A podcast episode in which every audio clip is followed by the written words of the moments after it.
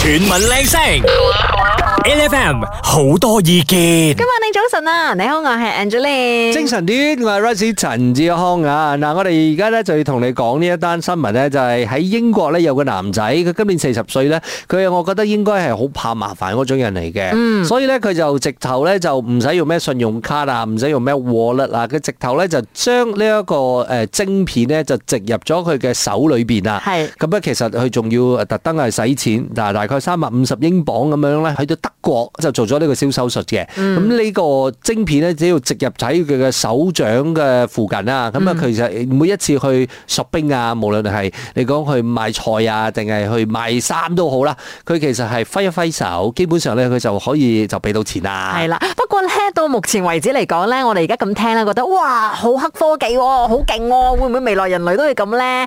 嗱就咁嘅，由於而家咧佢屬於好個案啦，係所以咧佢係將佢自己嗰張誒 credit card 嘅晶片咧放入去嘅，於是乎咧都係同佢講一聲，其實 credit card 有佢嘅呢一個 expire date 噶啦嘛，所以可能幾年後咧 credit card 咧 expire 咗之後咧，佢係需要換張晶片出嚟嘅咁。係噶，咁啊當然啦，我覺得呢個問題咧又翻翻去誒佢、自己嘅呢個意願咯，因為好多人好驚呢一樣嘢嘅話咧，就係、因為覺得喂我哋係人啊，我哋唔係機械，我哋唔係機器人啊，所以咧大家就會抱住呢一種心態。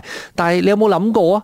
好多年前咧，大家都唔會想像到係咪？我哋甚至乎係誒、呃你講去食嘢啊、買嘢啊、俾錢嘅時候係咪？我哋啲啲就可以過，就可以走啦。嗯因為我哋以前都仲係用緊 cash 噶啦嘛。係啊。阿哥咧，你屬於呢一個即係科技誒尖端嘅一個潮流人物啦，你係咪到時候都會咁做啊？其實我唔係一個尖端嘅人物嚇嚟你都唔㗎，算我個人嘅 preference 咧又唔係咁 invasive 嘅，嗯，即係但意思係即係講，如果可以唔喺身體裏邊擺任何嘢嘅話，我都唔喺身體裏邊擺任哦何嘢嘅，明白啦。因為到我今時今日，我都依然仲係覺得 OK 啊，我用咩信用卡啊，或者用咩 wallet 都係一件好方便嘅事，我夠㗎啦。你你唔會覺得呢啲嘢係麻煩到你需要將個晶片放入自己嘅身體入邊係啊，咁冇啊？我唔我唔會得。再加上另外一樣嘢就係、當你嘅身體有晶片嘅時候咧，你冇嗰個選擇權去阻擋人哋可以攞到你嘅資料咯。嗯，即係譬如話，如果人哋而家有一個呃誒接收器或者一個誒、呃、掃描器，佢、基本上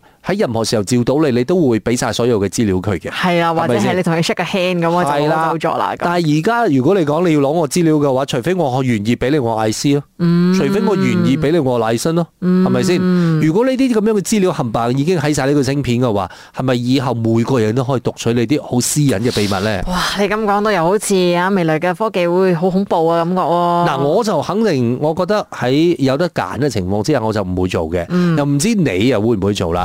8FM 我哋問緊你啦，即係因為咧英國有個男仔咧，佢係我覺得生活上面嫌好多嘢都麻煩啦，所以咧佢就去德國嗰度咧就做咗個小手術，咁啊將呢個誒信用卡嘅晶片咧就直頭啊放咗入去佢嘅身體裏邊啦，係係以後咧每次 shopping 啊、行街啊、行開行埋咧，基本上咧就揮一揮手，不帶走一片雲彩之餘咧，淨係直頭可以俾埋錢添。係啦，咁佢咧呢一個揮一揮手咧嘅動作咧，當然就非常之型啦，真係好鬼死方便。但係就算佢嘅老婆睇到佢咁方便啦，佢嘅老婆都唔願意同佢做同一個手術。所以今日我覺得我哋都真係可以好好咁樣傾翻下嘅。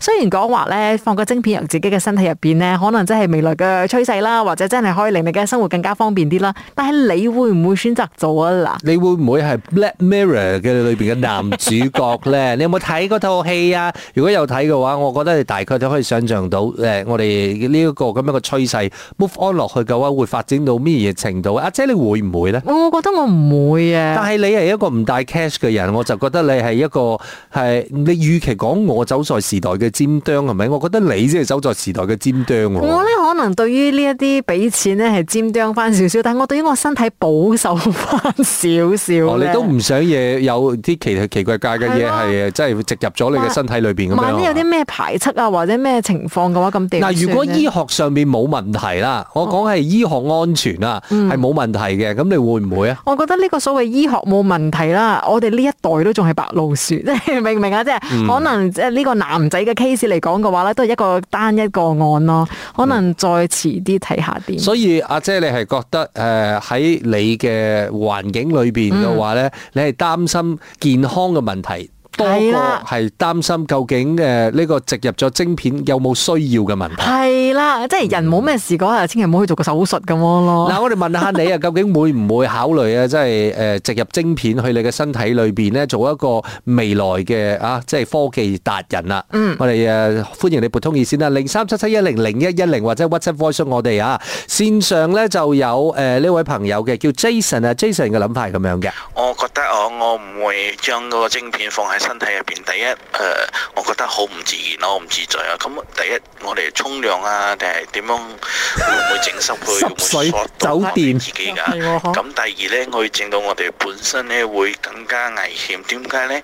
因為我我哋知，如果人哋知道我哋嘅晶片喺我身上，啊係咪佢會唔會啊？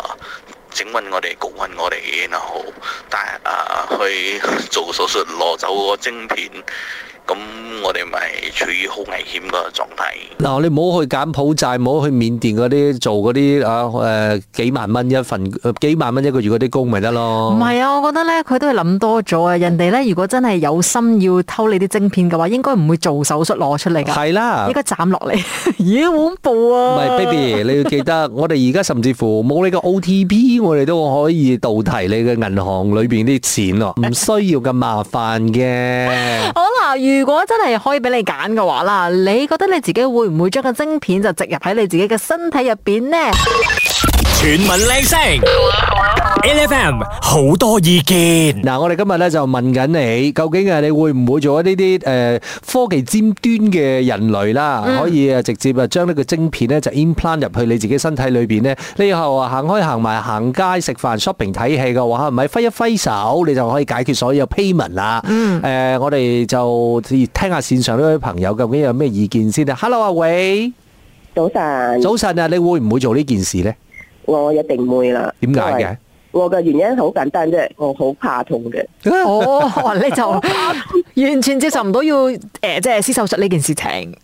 嗯，接受唔到咯，我連去洗牙呵我都驚到似僵硬嘅。一個醫生成日講 relax relax，我驚到咁，我你叫叫我去無端無啦啦去去誒俾把刀喺我身上割一條痕，我真係唔得咯。唔一樣，洗牙咧，你係一個好清醒嘅情況之下洗啦嘛。係喎如果係整手術嘅話咧，佢會一定會有麻醉嘅情況，你唔知嘅，又聽唔到咦咦咁嘅聲。局部麻醉唔一定係全身麻醉噶嘛，手係啦術就係細細嘅手術我係局部麻醉麻醉嘅，佢唔會成係成啊全身麻醉嘅。係啊，但係你唔會痛啦嘛。你局部麻醉嘅時候係咪？其實佢做咗啲乜嘢，佢你都唔知㗎，係咪先？ But after that 會痛嗎？佢唔會俾你 睇啦，局部麻醉嘅就個嗱個會痛噶嘛。啊你佢你又有 point 嘅，有啲人真係怕痛佢就係嘅，驚喎係咯你冇講你冇講 implant 一個 chip 啦，佢連打針佢都唔 敢啦。係啊，我連打針我都驚 㗎。咁你係有 point 嘅呢樣嘢。嗱，我覺得話唯一可以 demarket 呢一種嘅 chip implant 嘅情況咧，就係可能真係痛咯。嗯，我覺得呢個係一個最大嘅阻礙點。嗯，即係好似阿姐咁講，你覺得誒呢個醫學上邊唔安全？係啦，即係仲未有足夠嘅證據證明係咪真係安全嘅咁。嗱，即不過呢。個係十字軍嘅 criteria，我要 consider。But 第係一我就驚痛 咗。所以佢安唔安全就由自可，最緊要係唔痛先。如果真係可以唔痛咧，黐上去咁樣嘅啫咧，黐上去，啊，即係嗰個晶係可以片 glue 黐上去咁樣咧，切咁 樣佢咁佢直頭戴個手錶都可以俾錢啦，係啊咪咁又先？泰國係。有咩唔同咧？係咯，所以我個問題就係咁啊，即 係如果你真係驚痛嘅話，呢樣嘢就比較窄細啲啦，應該冇乜可能。係啊，嗯係啦，我真係驚痛。好，唔該晒阿偉，thank you，thank you。 Thank you，thank you，OK，拜拜。你會唔會即係選擇做呢一個時代尖端嘅朋友仔，即係將呢個晶片咧就植入喺你自己嘅身體入邊呢？你可以撥電話上嚟㗎，零三七七一零零一一零或者 WhatsApp voice 俾我哋零一七二五一零一一零，因為我哋到目前為止咧都暫時未有一個人係願意嘅，會唔會有呢？你 call 你同我哋講啦。 8FM 我哋問緊大家，其實會唔會好似呢個英國男仔咁樣樣咧，就將呢一個晶片咧植入自己嘅身體裏邊咧，就方便佢啊以後行街食飯睇嘢俾錢，就唔使攞張卡出嚟啦。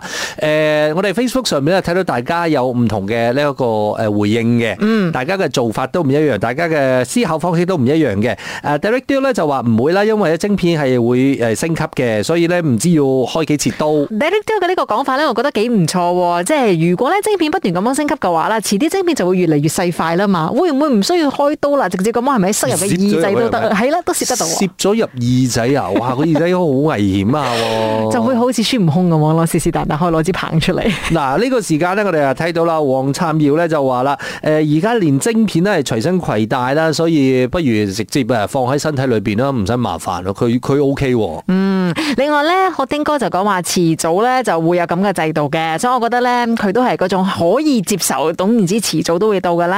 啊，跟住之後咧，Andy Up 就啊開到呢一飯啦，Andy Up 就講吓，咁咪同我隻寵物一樣。因為而家咧有好多啲寵物狗狗咧或者係貓貓咧都係有呢一個植入嘅晶片嘅，就費事佢哋唔見咗之後咧揾唔翻。梁俊明啊，梁俊明嘅呢一個留言真係好啊！佢講晶片早就已經打咗入去啦，你唔知咩？咪嗰三針咯，誒、嘿唔係啊，唔好亂講啊。唔係嗱，因為有好多反疫苗嘅人士，大家都係覺得係誒呢個疫苗本身就係晶片啊嘛，呢、個陰謀論啊嘛，係，啦，然之後咧仲可以有輻射啊，或者係 block 咗你嘅 WiFi 嗰啲咁之類噶好嘛。勁啊！我覺得即係晶片還晶片，疫苗係還疫苗嘅，兩件事冇撈亂啊！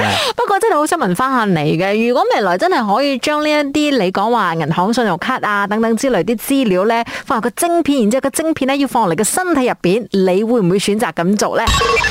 全民靚聲，L F M 好多意見。我哋今日喺度討論緊啊，究竟你會唔會將啲誒付費嘅晶片咧，咁啊可以擺入你自己身體裏邊咧，以後咧出街咧就少帶幾張卡、啊，呢啲咁樣嘅誒、呃科技啦，可唔可以做誒你嘅人生嘅一個生活方式咧？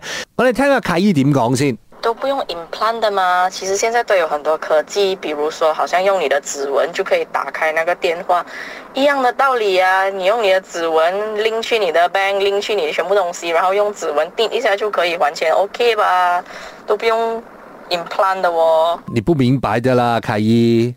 外国还没有扫脸、扫手掌、扫很多奇奇怪怪地方的都可以付费的那个服务吗？ 啊，哥，你的这个外国是比較西方啊，他啊，对对对对对对，啊，他接受不到這個比較中國一點已經有了這個 high tech 的 technology 這樣子。咁不如講真真㗎啦，即係其實你講緊中國嘅，你講緊微信，淨係一個咁樣嘅 super app 係咪？佢已經係好多外國係追唔上嘅地方㗎啦。嗯，即係係你講緊佢哋仲要啊，你嘅咩 implant chip，implant chip 對我嚟講應該係有好多 security issue 嘅問題嘅嘢嚟嘅。所以誒、呃你你你話如果淨係付費嘅話咧，咁啊肯定係打死都冇辦法講噶啦係。但係如果你講係咪，我覺得我冇咁長命啦，係活到去嗰個年代咧，係大家嘅身份證係基本上係一張 electronic chip 嘅話咧，咁嗰、個年代每個人都要做咯，係咪先？每個人都要身份證噶嘛。或者到時候都真係好似你話齋咯，刷臉就已經係知道晒你所有嘅資料噶啦，而且咧全世界啲 CCTV 咧可能一照到你咧都已經有晒你所有資料。係啊係啊係啊啊去到嗰個年代應該係咁咗噶誒、啦。我個人係希望大家係花少少時間，係咪去揾部戲嚟睇下叫《Black Mirror》嘅。係你唔好覺得係咪個科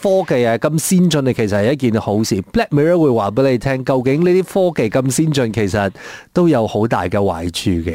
每逢星期一至五朝早六點到十點，L F M 日日好精神，Rise 同 Angelie 準時帶住啲堅料嚟健利。